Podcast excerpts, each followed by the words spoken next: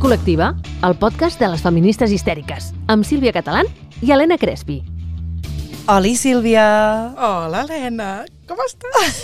Estem d'estreno! Ai, és molt guai. És molt guai. Sí. Sí, però hem dit que ensenyaríem el guió i després ho expliquem. Vale, Vinga. és a dir, aquí el hype, perquè després us explicarem per què estem d'estreno. Benvinguts al vostre podcast histèrico feminista, Histèria Col·lectiva. Avui capítol 28. Estem en el capítol 2 de la quarta temporada. I com que hem dit que ensenyaríem el guió, Vinga. si et sembla, tirem ja pa- cap endavant, que després no ens critiquin. Crespi, què t'ha passat a les xarxes aquests dies? Ai, quin moviment, quina emoció, quanto barullo. Uh, clar, és que crec que ens han passat coses similars a les xarxes, Sí, perquè falta que parlis del tema estrella d'aquesta setmana, que ha estat l'emissió del Generació Porno, el primer capítol de tres, no?, del Generació Porno, després hi haurà un quart on hi haurà un debat, uh, i clar, a la mínima que es diu alguna cosa per Twitter, llavors això ja revoluciona, no?, i per Instagram. Uh, per tant, jo senzillament, mira, uh, mira el que m'ha passat és que vaig dir un, ja l'he vist, Ja està fet.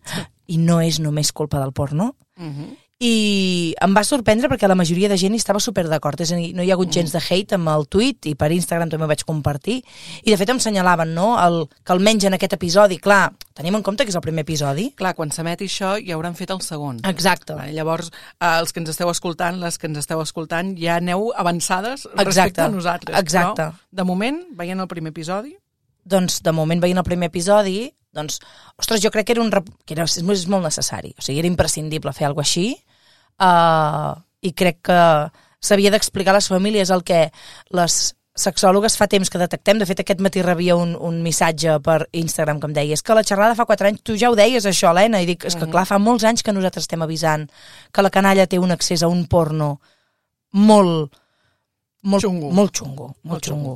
És la part xunga del porno. I, I jo crec que la gent té com moltes ganes de discutir i parlar d'això, no? No sé què t'ha passat a tu també, a les xarxes. Doncs una mica el mateix, o sigui, jo vaig anar comentant mentre el feien mm. en, en directe, diguéssim, per TV3, vaig anar comentant i molta gent molt d'acord, molta gent escandalitzada. Um, jo també, uh, ja veurem cap a on van els altres dos uh, programes, Sí. um, però també vull llançar un missatge de relativa tranquil·litat, és a dir, sí, és veritat, els adolescents i els joves estan accedint a aquest tipus de porno superxungo, però no tots els adolescents estan veient tots els dies eh, violacions de persones mortes, no? Mm. Que és com, Sí, sí, uah, sí. no? Va ser com, hòstia, la gent... Bueno, sí, això existeix, ja ho sabem, d'acord? Hi ha gent que està malalta, perquè la gent eh, Ui, sí. que grava, enregistra aquestes coses, que al final són delictes, vull dir, és que no és ni porno, és, És un delicte, sí, sí, Al final sí. de la història, doncs, doncs existeix, això pot arribar, però en realitat no, um, no és el que consumeixen habitualment. Però sí que és veritat que consumeixen habitualment um, un porno molt destroyer. Sí. No? I, i, I efectivament, no tot és porno, no és culpa del porno només, sinó d'aquest... Bueno, el que ens queixem sempre les histèriques Ai. del nostre estimat patriarcado. Ai, el patriarcat, que ha entrat per la porta.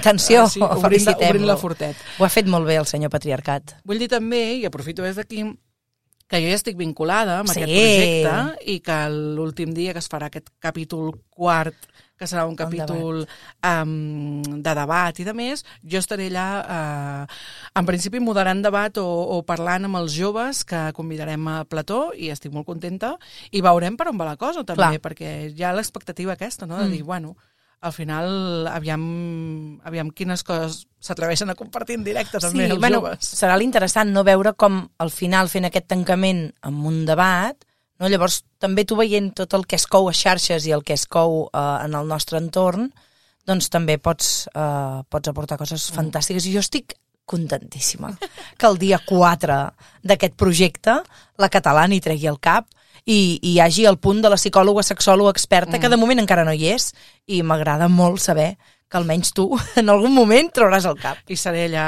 Ai, que bonic. No, jo, de tota manera això, jo crec que era un tema molt interessant i que, bueno, s'agraeix també a la gent que ha fet aquest documental, no? Sí. que s'hagi atrevit, que s'hagi posat a sobre la taula un tema tan complex i que es faci a la tele pública. Doncs pues mira, mm, està bé. Sí. Que se l'ha criticat a TV3, doncs mira. Doncs pues mira, no, no, tant està, tant, està clar, vull dir que almenys es, es tregui aquest tema. I saps què? Ara et faré com el consultori amb la catalana. Vinga. Vinga.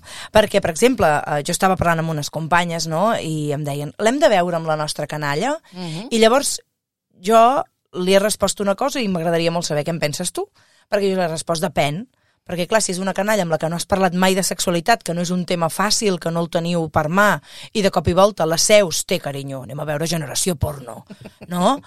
doncs, eh, ostres, eh, sense context, és una mica dur. Jo diria, primer, mira't-el tu també, Exacte. perquè, clar, eh, hi ha coses molt dures i potser tu has d'anar com a mare, com a pare, no? una mica previnguda, però que no deixem que l'educació sexual sigui només això.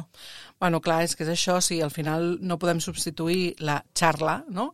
Vaig a parlar amb la meva filla de 16 anys de com es posa un preservatiu. Senyora, va tard, va tard. Tard. No passa res, Mm. a tots ens, ens pot passar, però anem tard. Llavors, no podem substituir aquesta xerrada no per, aquesta, per, per aquest documental. Clar. Al final és un complement. I jo crec que, sí, estic completament d'acord. Si la canalla està més o menys posada, si és una canalla, doncs que ha anat algun dels nostres tallers, Helena Crespi, Oh, sí. amb qui ja doncs, s'ha Ja fet saben. una part crítica no, Mm. de la sexualitat. Però al final, efectivament, no només és el porno, és la hipersexualització de la societat, és, són moltes coses que cal posar en, no, a, a, en perspectiva i, i poder-ho xerrar.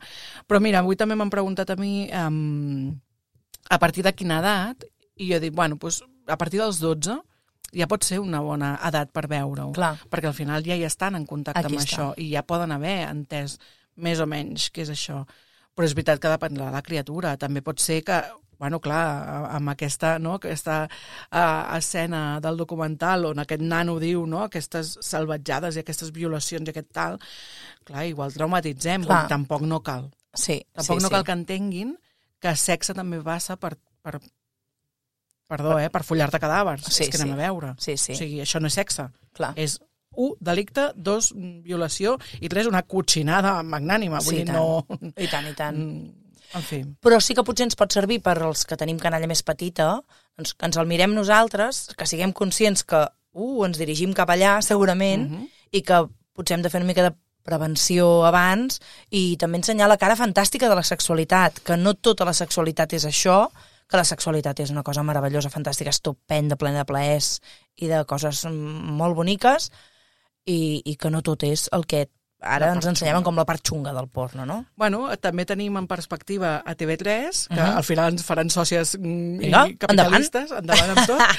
uh, tenim en perspectiva una marató que Sí, parlarà de tant. la salut sexual I tant. i jo crec que també serà interessant veure cap a on ho enfoquen i tant de bo no? tant de bo no sigui tot mm, enfocat a la part xunga, Clar. sinó que entenguem que salut sexual és passar-nos-ho bé amb el sexe, Ai, sí. és disfrutar, és riure, és tenir orgasmes o no, però és tenir plaer, Ai, és que sí. És, guai el sí. sexe. Doncs així anem a fotre l'última culleradeta, que també és de TV3. Escolta, resulta que TV3 fan forces coses d'aquestes, eh? Déu-n'hi-do. Que a més a més també és un espai on participem la Sílvia i jo, que és el programa El Punt D, que clar... Al final sí que som al final sí, eh? Vinga, au. Ara falta aquí que ens passin els beneficis, no? A final d'any el percentatge que ens toca. Vinga. Però és veritat, El Punt D, vull dir, és un programa Sí. que també s'ha fet des de com l'altra perspectiva, no? La del anem a gaudir, anem a aprendre, anem a passar-ho bé, tinguem cura, tinguem compte, com amb tot, però sobretot disfrutem no? i aprenguem de la diversitat i de la sexualitat, que és una meravella. O sigui que tenim molts recursos per poder-ho treballar amb canalla a nivell audiovisual, que estan molt bé, Mm -hmm. hi ha coses que són molt xungues, però aquestes són les bones. Super. Molt bé, doncs escolta'm, català, dit això, anem a parlar de... Ui, ara, ara semblaré molt gore, eh, després de tot això que hem dit. és que estava mirant el guió i pensava, esto... Ho arreglarem, ho arreglarem. Però anem a parlar de sang i sexe? Som-hi.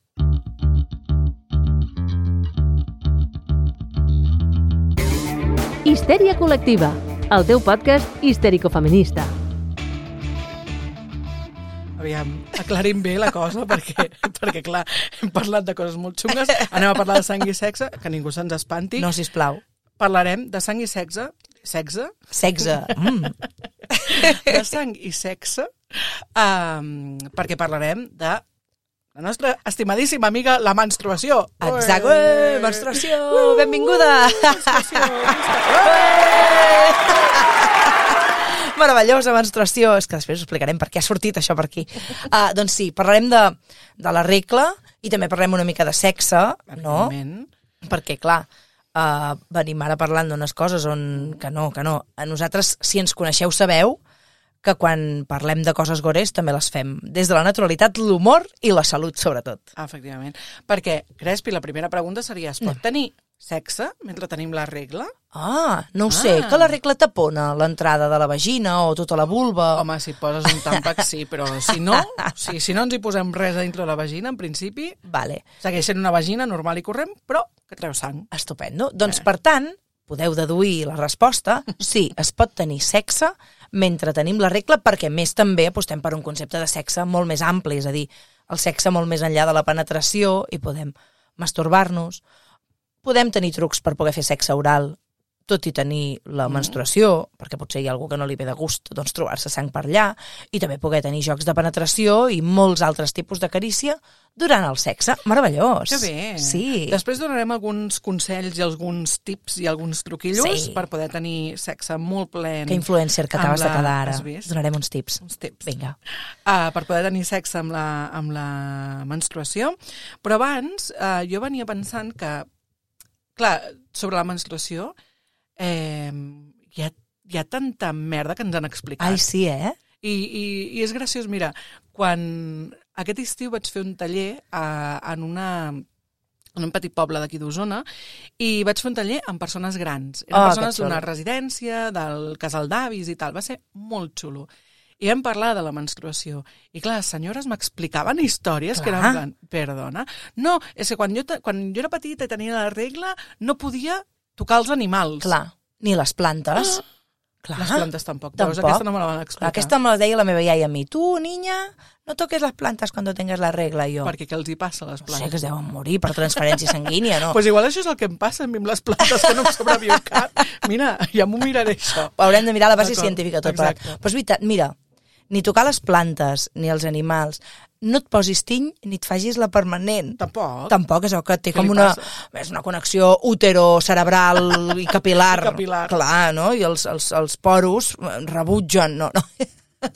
Quina invenció, que guai, però veieu que és fàcil dir. I no facis maionesa, tampoc. No facis, se't talla la talla, maionesa, això és és veritat. important, Se't talla. No et... Que també et dic, quantes vegades a la vida fas maionesa com perquè la cosa sigui tan greu. Clar. No? Vull dir, és com... És una cosa que no fas sovint. Bueno, no ho sé si les iaies ho feien sovint. Jo ara estic recuperant el fer maionesa a mà, a més a més, A mà? perquè sí, és meravellós, Que el meu avi me n'ensenya sempre, i com que vaig, durant un temps no menjava ou, doncs vaig deixar de fer maionesa, però ara que ja hi torno a menjar ou, doncs l'altre li deia, Fernando, quiero volver a hacer mayonesa con el Amb el- mortero. amb el morter. Sí, meravellós. mal de braç. Sí, una mica, sí, sí. Ai, Crespi. Bueno, coses. so- sóc una senyora vintage, jo. Sóc una senyora vintage, m'encanten aquestes coses. Però senyora Vintage que no es creu... que no es creu Aquestes aquestes, coses. coses. No, perquè, oh, clar, la grossa... Jo potser la pitjor que he sentit sobre la regla és que, primera, el que et queda't a casa i no et dutxis. Ahà. Clar, Que és en dius... plan, telita. Clar. Vull dir, que a veure, eh, que tampoc seria un gran drama si utilitzem mètodes de recollida de la regla que no siguin oxidants per la sang. Vull dir, si utilitzem compreses de cel·lulosa i tampons de cel·lulosa, ai, de, i de cotó i d'aquestes coses així xungues sintètiques, clar, llavors allò s'oxida i allà fa doncs, una mica de pudor, està clar. Si no és olor a sang, no? I si tu et canvies la compresa sovint, però clar, Bueno, potser el que ve de gust... mica tacat. Sí, no? Encara, vull dir, encara que facis servir la copa o, o Sí. no, allò sempre queda una miqueta sí, tacat. I, sí, sí, Bueno, però en tot cas és sang, vull dir que tampoc seria un gran mal, però no t'has de, de rentar més tenint la regla. Però clar, si tu tens l'hàbit de dutxar-te cada dia, t'imagines que et diguin, no, ara, Durant- cinc dies o durant set, cinc dies no et dutxes. no et dutxis. Castigada. Jo, estaria, jo seria incapaç. Hi hauria adolescents que estarien contentes, també. Ah, és veritat, és veritat. Això també és cert, perquè l'adolescència és una època molt xunga amb temes higiènics, eh? O sigui que aquí tenim els mites de les iaies que estem tirant per terra. No us creieu res, dutxeu-vos, aneu a la pelo, toqueu animals els i plantes. animals, no tu, català, mira què et passa amb les plantes Sí, sí, i sí, ja ho això. resoldrem. Això Vale? està, està en procés. Està, Està en procés, vale? però tot això són històries que ens havien dit a les dones perquè la regla encara ens limités molt més el nostre funcionament diari, no? Mhm. Molt bonic, això. Mira, parlant de la regla, ara acabo de pensar amb tota aquesta història no? de, de la, dels mites, de la menstruació i de més, que evidentment doncs, com a mites no ens, en- no ens hem de creure, um, sí que hi ha una cosa que, mira, i això també podia haver dit en el que m'ha passat per xarxes, Mhm. perquè no fa massa, farà tres setmanes, una cosa així, la Generalitat va anunciar Ai, sí. que faria una campanya en la qual es donarien de forma gratuïta a productes menstruals reutilitzables a, a les persones menstruants. Esto de les persones menstruants ja va ser un... Ah. Ah, és que qui menstrua més de les dones? No podem dir dones pel món. Clar, aquí ja hi Doncs, havia trifulques per lo de donar productes, no?, um, a, a, a la gent en plan, ai, no, no, la gent no necessita, ja s'ho poden pagar. A sobre també es fiquen amb lo del persones menstruants. Clar, bueno, és que, evidentment, qui menstrua, que no siguin dones? Doncs pues mira, jo tinc uns quants persones. col·legues trans que no són dones, eh, que són tios o que són persones no binàries i que menstruen. Mhm. Hola, benvinguts al món real. Això ja ho hem parlat moltes vegades, Ai, sí. Crespi. Jo hi ha una cosa que no entenc, que és com, com et pot molestar que mm, Exacte. fem mm, inclou, incloure la gent. És que no ho entenc, però no passa nada, que no anava per aquí el tema. A veure, a anava veure. el tema de, evidentment, és un, és un pas molt necessari, millorable. Probablement és Clar, millorable, sí, com sí. tot, d'acord. Vull dir, al final, mm, les coses mai no són al gust de tothom. Però, ostres, que puguem accedir a productes menstruals reutilitzables i, reitero, el reutilitzables, perquè és important, um, de forma gratuïta, és un avenç. Ho miris per on ho miris. I hi haurà gent que no ho necessitarà, Doncs mira, perquè jo ja tinc copa menstrual, no tinc per què anar-me'n a agafar una de, un, una de gratuïta, exacte. i probablement no hi vagi, però hi haurà gent que sí. I hi haurà gent que no es pugui permetre, perquè, estimadis, la pobresa menstrual és a fact. És una cosa que existeix Ai, sí. i que està, Mm. i que en, encara que ens sembli que això és una cosa com que um, és de l'Àfrica subsahariana perquè són molt pobres i perquè no es poden permetre compreses, en la nostra societat hi ha gent, hi ha dones, hi ha persones menstruants que no es poden permetre comprar-se una compresa Exacte. o que no es poden permetre comprar-se una copa. Que és barata, sí, són, què, una copa, 15, 20, 25 euros, Sí, i tant. 30, una cosa per 30 en tens dues. Està Fixa't, bé, no? Vull dir, però hi ha gent que li va de I 30 tant, euros al mes. Clar que sí. Per tant, que bé. I per què no ens donen cuchilles d'afaitar als homes? Doncs no t'afeitis, això no és necessari. Hola. I a més a més, escolti'm, de cuchilles, de gan, ganivetes? Mm, Sí. Com es diu cuchilles d'afaitar? Ganivetes d'afaitar? Ah, Fulles d'afaitar. Fulles d'afaitar. Fulles d'afaitar? Gràcies. Lingüista? El lingüista Ens prova. diu que sí? Lingüista sé yes? Yeah. uh, doncs les fulles d'afaitar, vull dir, al final, um, és una cosa que tu pots anar a un centre social, vas a Càritas i de més, i en tenen. I tant. Que també tenen compreses, però no en tenen de reutilitzables. Exacte. Llavors, bueno, repeteixo, al final la qüestió és això, la reutilització. Mm. És a dir, si es fa servir bé i si s'explica bé, que aquesta serà la història, explicar bé com fer servir aquests productes, al final no estem eliminant la pobresa, la pobresa menstrual tant de bo, però estem afavorint que hi hagi persones que puguin vincular-se molt millor amb, amb la seva menstruació. I tant, i que tinguin accés a productes que potser no es plantejarien, perquè sí que potser doncs, eh, comprar... Potser avui tens 4 euros i mig i et pots comprar un paquet de compreses i no en tens 15 per comprar-te una copa i llavors no, tires milles com pots. En canvi, si t'ofereixen la possibilitat de tenir un producte reutilitzable, ostres, és que és una, marav és una meravella, perquè a més a més llavors té efectes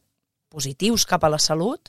Vull dir, perquè és veritat, també vull dir, les persones amb barba tenen dret a afaitar-se si volen, però no és un tema de salut. La menstruació sí, Exacte. és un tema de salut sexual, per tant, Mhm. és molt important posar-ho a, a, a damunt de tot, però clar, aquí estem amb temes de dones i persones dissidents. Efectivament, que tampoc passaria res si anéssim sagnant pel món i se'ns taquessin els pantalons. Ai, Després en parlarem Després en parlarem. Però, però clar, evidentment, en la societat en la que estem, què passa si tu vas amb els pantalons tacats pel món? Pues, que la gent et mira raro, que ets una cotxina, que se't llegeix no? com, com una persona deixada.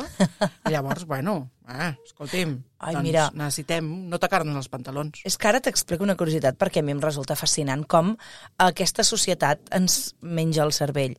Jo que sóc una persona que de tant en tant porto la roba amb algun foradet, així jo sóc una mica ponqui a vegades, no? I jo penso, bueno, se't forà d'aquells foradets típics, no?, horribles que se't fan aquí a les samarretes, no? I, i, i sempre jo tinc la meva estimada mare que em diu on vas amb aquests forats? Jo, mama, a veure si per un forat no em posaré la samarreta. Doncs o m'ho cuso o me'l deixo, que més forats ja m'agraden.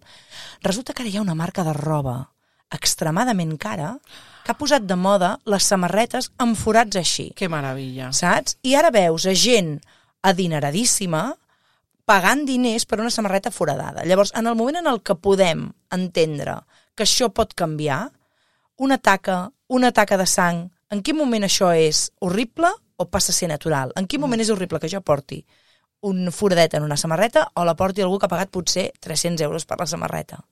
No? Llavors, clar, o sigui, M'abstindré de... remirem-nos-ho, per favor. de dir el que em sembla, ja Ai. gastar-se 300 euros en una samarreta, però, i a més a més, amb forats... O sigui, el, el meu cervell de senyora gran, De senyora gran. No, no ho entén, No, però ho no, no. respecto. Cadascú que es vesteixi com Ah, no, sí, i tant, i tant, i tant, i tant, i tant. Jo vaig amb forats, però són els autèntics. Però, exacte. Costa molt tenir una samarreta amb Mira, forats. igual pots fer una línia de roba. Els forats autèntics. Els, exacte. Tu mira, portes doncs, la mira. roba fins que es faci forats i I després ja la està, vens. clar. Escolta'm, si paguen 300 euros per samarreta, jo vull comissió d'això. Farem un negoci. Total, hem dit que parlaríem de regla i sexe, estem parlant de menstruació, però no estem parlant de sexe. Ai, anem-nos a parlar Anem- de sexe, anem a va, parlar de sexe. que és el nostre tema. Per què, per què la gent li fa fàstic Home, tenir relacions oh, és que, sexe? si t'hi fixes, els fluids que apareixen durant les relacions sexuals, n'hi ha uns que es mereixen gairebé com que li facin un pedestal no? per admirar-los. Oh, esperma masculí, oh, no? li farem la, la onada, no? I en canvi, la regla és com allò brut, no? No surtis, no toquis plantes, no facis maionesa, no? Eh, amaga't quan tens la regla, no? Per tant, a un el tenim sobredimensionat i a l'altre el tenim enterrat sota terra. Llavors, clar, en el moment en el que plantegem que hi pot haver aquesta substància en el joc, és com, oh, va de retrocetant. Bueno, perquè tu has dit la paraula brut, Ahà. la brutícia. Entenem que la sang de la menstruació és bruta. Senyors i senyores, mm, la sang de la menstruació és sang, final és de sang, la història. exacte. Ni bruta ni neta, és sang. Exacte. Ja està. Sí. I igual Sí. que si et fas un tall al dit, què, què és el que fas quan fas un tall al dit? Poses el dit a la boca.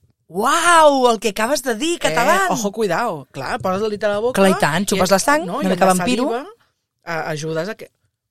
Oh. Mm, Per què ens fa tant de fàstic? Que de sobte, tocar, tocar Tocar. la sang de la menstruació és com, no, Dios mío! Clar, jo crec que segurament té molt a veure amb que durant molts anys no, els productes de recollida han facilitat que aquesta sang doncs, sí que s'oxidés. Mm, Perquè, de fet, no, jo sempre explico que quan vaig po- portar la copa menstrual per primer cop, jo el vaig fer com un exercici, vaig experimentar, no? Vaig dir, coi, a veure què és això? I de cop me la vaig mirar i vaig dir, uala, quina sang més xatxi, no? I me la vaig tirar a la mà, està calenta, no? L'acostes al nas, no fa olor, com a molt una mica olor de ferro, perquè és Ah, el que clar. té la sang, no?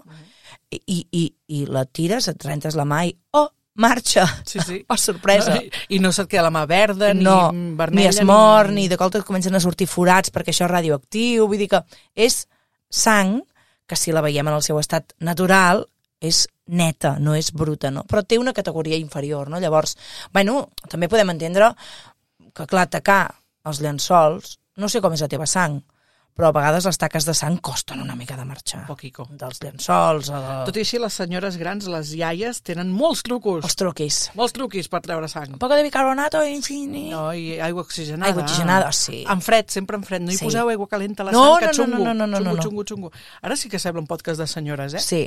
Benvinguda, senyora, a com treure taques De dels sang. seus... Bueno, Bueno, TikTok això és ho peta, això, eh? Sí, sí, sí, Ah, això clar, clar. Sí que és important, sí. Aigua oxigenada, primer aigua freda i una miqueta de sabó, De sabó. i aigua oxigenada i al Exacte. principi allò queda net. Sí, sí, per sí. tant, aquesta por de, oh, Déu meu, tacaré els llençols. Bueno, anem a veure. A no ser que siguin llençols d'aquests que t'han costat 5.400 euros. Cotó que dius, egipci sí, de de- 1.500 fils. Exacte. M'encanta. T'encanta. Algun dia en tindreu. Però de moment no es dona el cas. Ets una senyora bien. Soc una senyora bien, sí, uf, imagina't, em surten per les orelles els vients a mi. Doncs, clar, no sé què sigui això. Vull dir, què més dona és ataca una mica el llençol. Vull dir, Exacte. Que si es taca amb, amb semen, que, tam passa que també passa, saps? ja, però com que és blanc. Ah, I després simula queda més. transparent. Ah, vale, Clar, clar. No, no, i a més el semen és el, Oh, el nèctar de la vida, déus. clar, ostres, només per faltaria, tant, no? Llavors, total, que és sang, que no passa res, que podem tenir relacions sexuals amb la regla, que a més a més també va bé, o sigui, és que mm, tenir sexe i inclús orgasmar amb la menstruació té efectes positius per la salut. Ai, que tens una mica que notes que tens aquí no contraccions uterines perquè està baixant la regla. Tingues un orgasme, carinyo, i Mm. veuràs que això relaxa, no? Bueno, les contraccions de l'úter Ah, no? fan meravelles. Exacte, exacte. Inclús poden ajudar a ajudar eh, a baixar les regles. És a dir, quan estàs allò, ai, m'està a punt de venir tal no sé què, tens un orgasme i... Oh, Oh, que bé. Clar, Estem- perquè tot es mou. Tot es mou, Tot es mou, tot es mou. Estàs fent, estàs, Estic fent, estàs fent aquí un, un, un, Una falca. una falca publicitària. Um, estàs prescrivint orgasmes. Sempre. Oh, Bueno, doncs ja està, Sempre. doncs ja ho tenim. Sí, és així. Si Sempre t'ha de podem... venir la regla, orgasme. Si no t'ha de venir, també. Si tens mal de cap, orgasme. També. Si tens no sé què, un Si estàs orgasme. avorrida, també un També, orgasme. també. Eh, Tan sols sentir la sensació de plaer ja Exacte. ajuda molt, sí, per si de cas algú no vol orgasmar o no pot. Ah, no, no, no, o sigui que meravellós, meravellós. Per tant, es pot tenir eh, sexe durant la regla, entenem que potser algú li pot molestar haver de netejar llençols eh, cada cop que... Eh, per tant, hi ha truquis, eh? Escolta'm, tan fàcil com posar-te una tovallola sota el cul. Per exemple. I no cal que sigui la tovallola de 550.000 euros, pot ser No. una tovallola normal i corrent, la poses allà i, escolta'm, després has rentat. És més, potser pots escollir una tovallola que no sigui blanca, Ah, sí, eh? Vull dir, amb un to una mica així com ja, mira, la pots posar vermella, per exemple, així, mm. xan-xan, no, granate, negre, gris, marrón, el que sigui, blau marí. I llavors ja està, no és un... Veus, sempre la taca allà la pots netejar després, quedarà neta, val? Mm. fantàstic, i tu has pogut tenir una relació sexual meravellosa. També tenim una altra cosa, amiguis, que són les esponges no menstruals. Recomanem sobretot les sintètiques, no les naturals, perquè les que són naturals són un, eren un ésser viu i llavors a l'interior de la vagina poden proliferar bactèries i això pot ser una la fiesta, la bactèria, val? Les esponges sintètiques, que les han fet de color, crec que totes les que he vist són roses, Sí, eh? són- rosetes sí, així i es poden introduir dins de, de, de la vagina i van agafant la sang, no surten a fora i tu pots gaudir de les relacions sexuals. Tranquil, és moan. I, evidentment, pots tenir relacions sexuals amb la menstruació sense atacar i sense posar-te una esponjeta? Sí. Com? Oh! No fent servir els genitals. Ai, no! Els genitals no han de ser el centre de les nostres relacions sexuals. Doncs escolta'm, si et fa molta angúnia o no vols tacar, bla, bla, bla, el que tu vulguis, aprofita aquella setmana per tocar-te, per mimar-te, per mm, estimular-vos altres parts del cos, que tens un cos meravellós, fantàstic. Ai, sí. Tenim uns quants metres de pell molt estimulables, molt eròtics, erògens, fantàstics, estupendos, que ens poden anar molt bé, no?, per jugar. O sigui que siguem creatives, no? Deixem que la Siguem. regla sigui un potenciador de la creativitat i no que ens faci tancar-nos com volien fer amb les nostres iaies, no? Uh -huh. Mm. Abans has dit Què he dit? que diries una manera de tenir sexe oral amb la menstruació. Sí, és amb l'esponja. Amb l'esponja. Sí, sí, sí. Vale. Amb l'esponja o amb la copa menstrual. És a dir, Mhm. quan tu estàs taponant la sortida de la sang, si tu tens la zona genital externa neta, tu pots llepar tranquil·lament allà sense Neta, que... lliure de sang, vols dir. Sí, exacte. Perdó, és veritat, veus? Clar, eh? Oh, molt bé, Helena Crespi, gràcies per la correcció. Però és veritat, això doncs lliure de sang, uh, doncs uh, tu pots llepar per allà. I en tot cas, el següent truc, si no utilitzem cap d'aquests productes, podem utilitzar una banda de làtex, per exemple. no? És a dir, jo estic menstruant, Uh, potser sí que porto un uh, tampó, una copa, l'esponja, però igualment vull assegurar, no? Doncs podem utilitzar una banda de làtex que, a més a més, ens protegeix de les infeccions de transmissió sexual. I ara algú... Tu creus que hi hagi algú ara, Sílvia, que aquí digui què, banda de làtex? Banda de què? Pot ser. Sí? Va, Mhm. expliquem-ho. Una banda de làtex és un rectangle de làtex, més o menys a la mida d'un pam, tot finet, tot eh, meravellós, que serveix precisament per posar damunt dels genitals i poder tenir sexe oral amb protecció eh, en contra de les malalties, ui, en contra, sembla una manifestació això, per evitar el contagi de les infeccions de transmissió sexual i que si no en teniu una mà, podem fer una cosa, que és, si teniu algun preservatiu per casa, l'agafeu, el desplegueu del tot, talleu les dues puntes, l'obriu per la meitat, pum, i tenim una meravellosa banda de làtex. Farem un vídeo d'això, Crespi. Farem un vídeo, em sembla fantàstic. A mi m'encanten aquestes coses. Vull Super, que- ja el penjarem a, a xarxes de- d'histèria col·lectiva. I tant. Et sembla si per acabar aquest espai i, de més, escoltem a una veu convidada fantàstica, meravellosa, que en sap molt del tema menstruació? I tant. Eh, si et sembla, expliquem que eh, tenim a la Laura Càmera, que ella és eh, infermera, experta en salut sexual, sexòloga, fa molta divulga divulgació per xarxes eh, i, a més a més, fa molta formació per conèixer el cicle menstrual, per saber com funciona, perquè també es parla moltes vegades dels, del control de la menstruació per poder tenir relacions sexuals en els dies no fèrtils que existeixen, però no es pot fer de can passa via això, s'ha de fer ben fet, i la Laura ens ensenya com fer-ho. Ens ensenya moltes coses sobre la regla i segur que té coses molt interessants a dir-nos sobre el cicle menstrual i sobre les relacions sexuals durant la menstruació.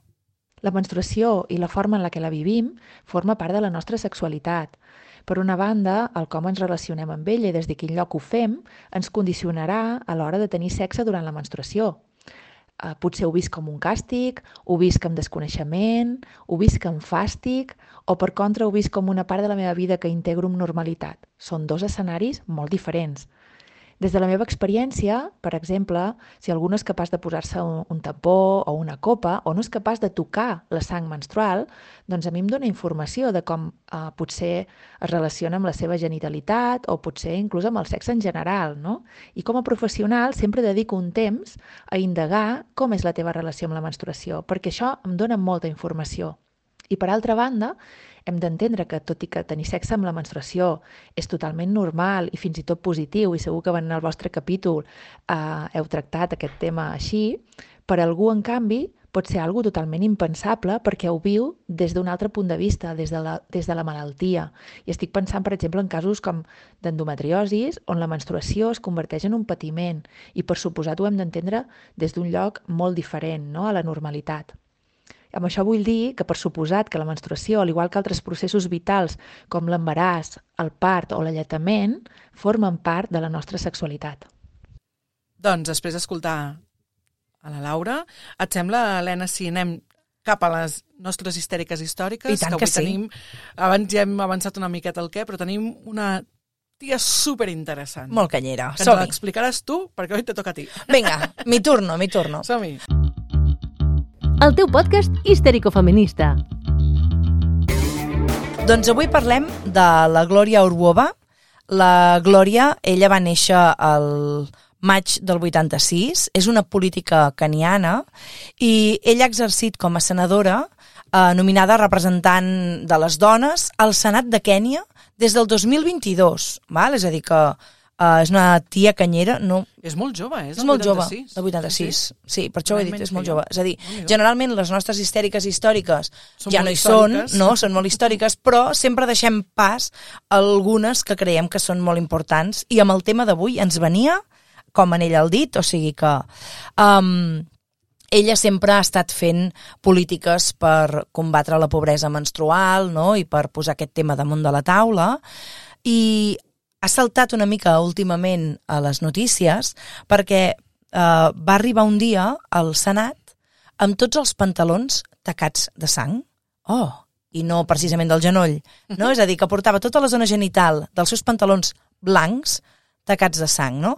I això en algun moment algú podia pensar que era com una cosa feta expressament, no?, per arribar, i precisament ella que sempre porta temes de, de pobresa i consciència menstrual al Senat, doncs ella explicava després que va ser una casualitat, que anava, doncs això, no?, cap al Senat, que, bueno, a vegades la regla passa, que potser ets molt regular, o potser un dia se t'avança, potser ve fluixet, o potser arriba com un terratrèmol, que és el que li devia passar amb ella, i, i es va trobar que anava doncs, vestida eh, pensant que la regla potser li vindria més tard, i, i li va venir la regla mentre estava al cotxe, en aquell moment no tenia per canviar-se, no tenia temps, suposo que per tornar a casa, i va decidir Llavors sí que va voler fer com l'acte polític i militant, uh -huh. de dir, doncs jo me'n vaig al Senat amb els pantalons tacats per la meva menstruació, també per aprofitar no, i fer com aquest, aquesta crida, per normalitzar això que dèiem abans, no, Sílvia? Uh -huh. El poder aparèixer amb una taca, perquè, total, si et tires, no sé, un cafè per sobre,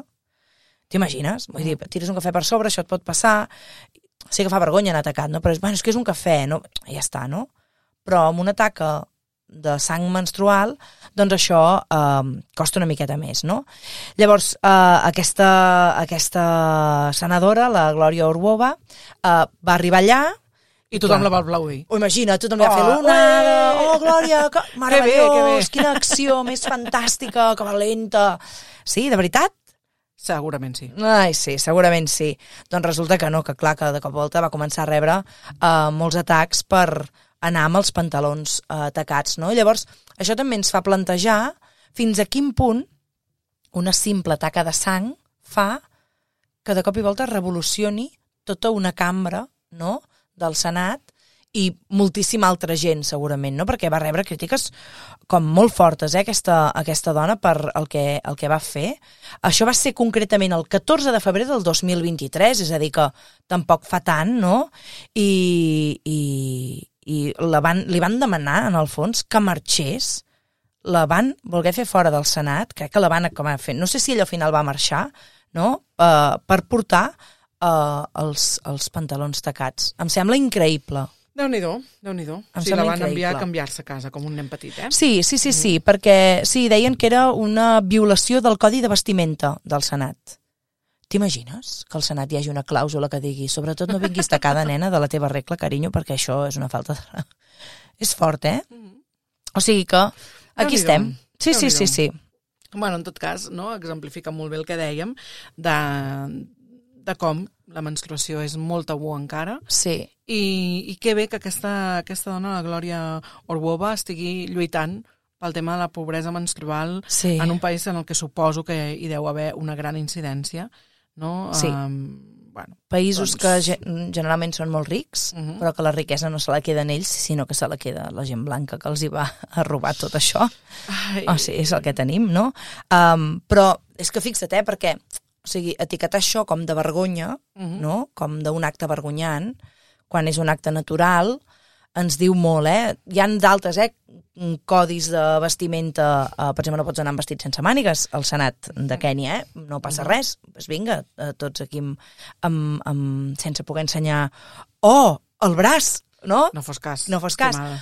Però actes com aquest, que a més a més d'una casualitat doncs en puguis fer un acte polític, doncs són els que també posen damunt de la taula què està passant arreu del món amb la menstruació, perquè és una cosa que passa a tot, a tot arreu, a tot arreu, amiguis. Que bé, Helena, gràcies per aquesta biografia tan bonica i aquesta senyora tan interessant, aquesta histèrica històrica que forma part ja de, les nostra, de la nostra col·lecció.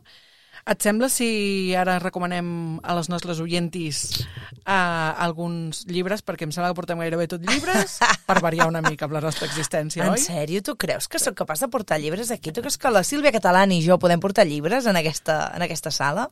Ara veurem. Histeritza't. Aquí ets lliure de fer-ho.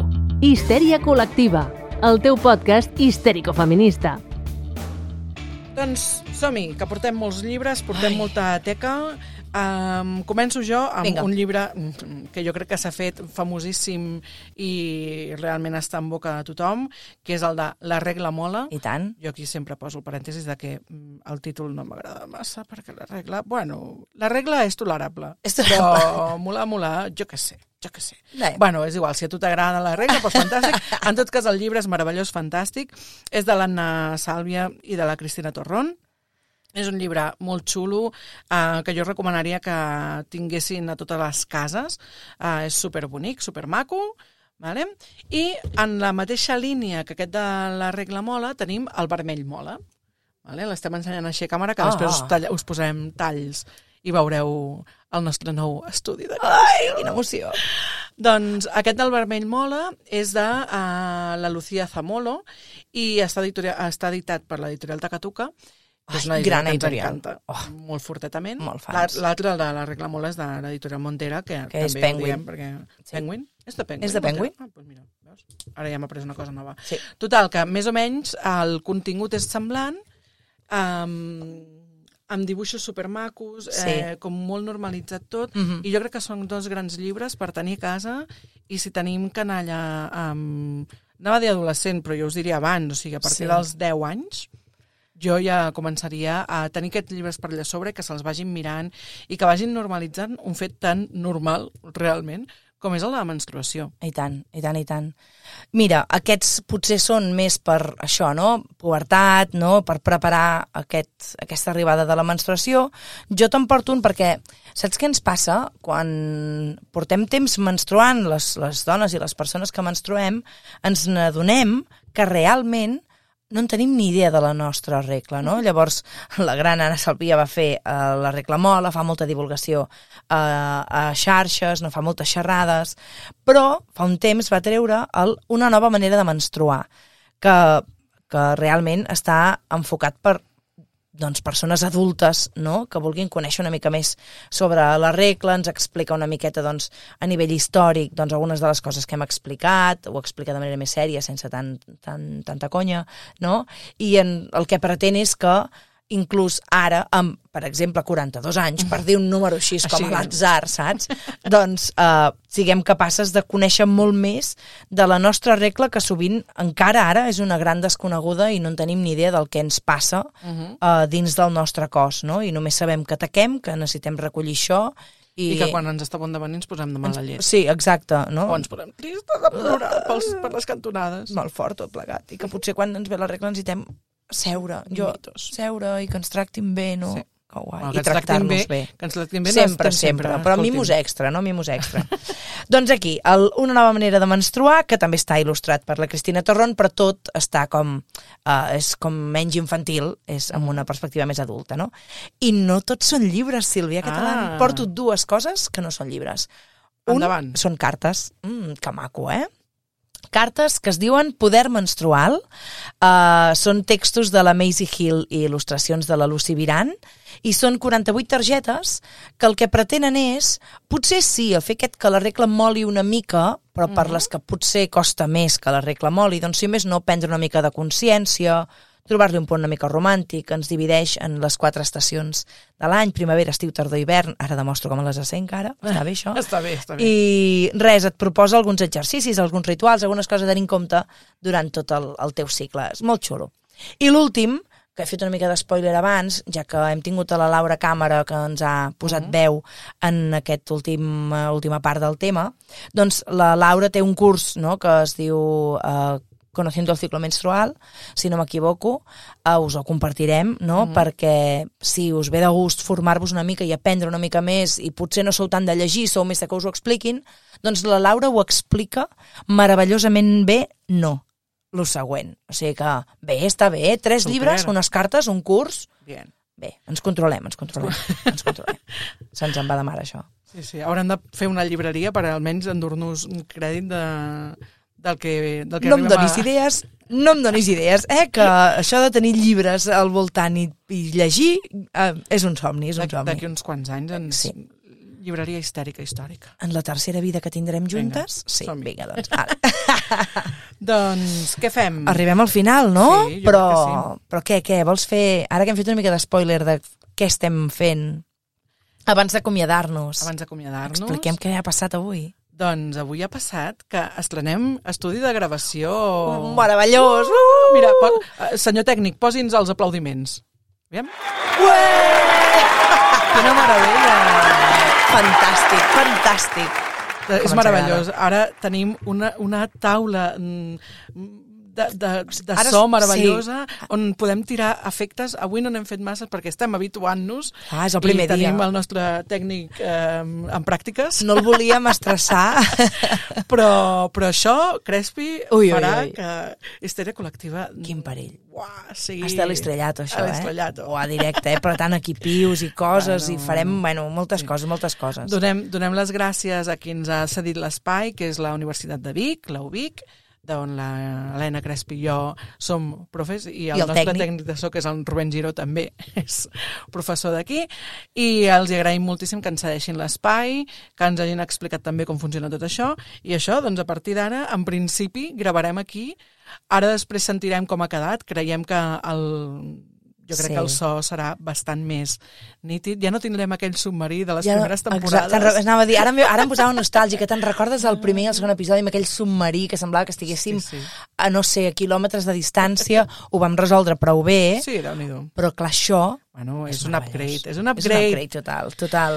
Doncs O sigui això, que- moltíssimes gràcies a la Universitat de Vic. Doncs ens acomiadem ja. Esperem que us hagi agradat aquest nou capítol. Recordeu que podeu seguir-nos a Twitter, Instagram i Facebook amb l'usuari HisteriaPod.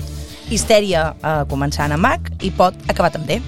I res, volem agrair la confiança i la fidelitat de totes les histèriques, histèriquis, histèrics que ens acompanyeu en cada capítol i que ens envieu els vostres eh, elogis i els vostres, eh, doncs les vostres comunicacions diverses. I també volem donar les gràcies a la Laura Càmera per donar-nos una mica de la seva expertesa i a la nostra estimadíssima Elisenda Carot per posar la seva veu fantàstica al servei de l'histerisme col·lectiu. Ha estat un plaer que ens escolteu. Jo sóc l'Helena I jo sóc la Sílvia. i, som unes histèriques! Uh!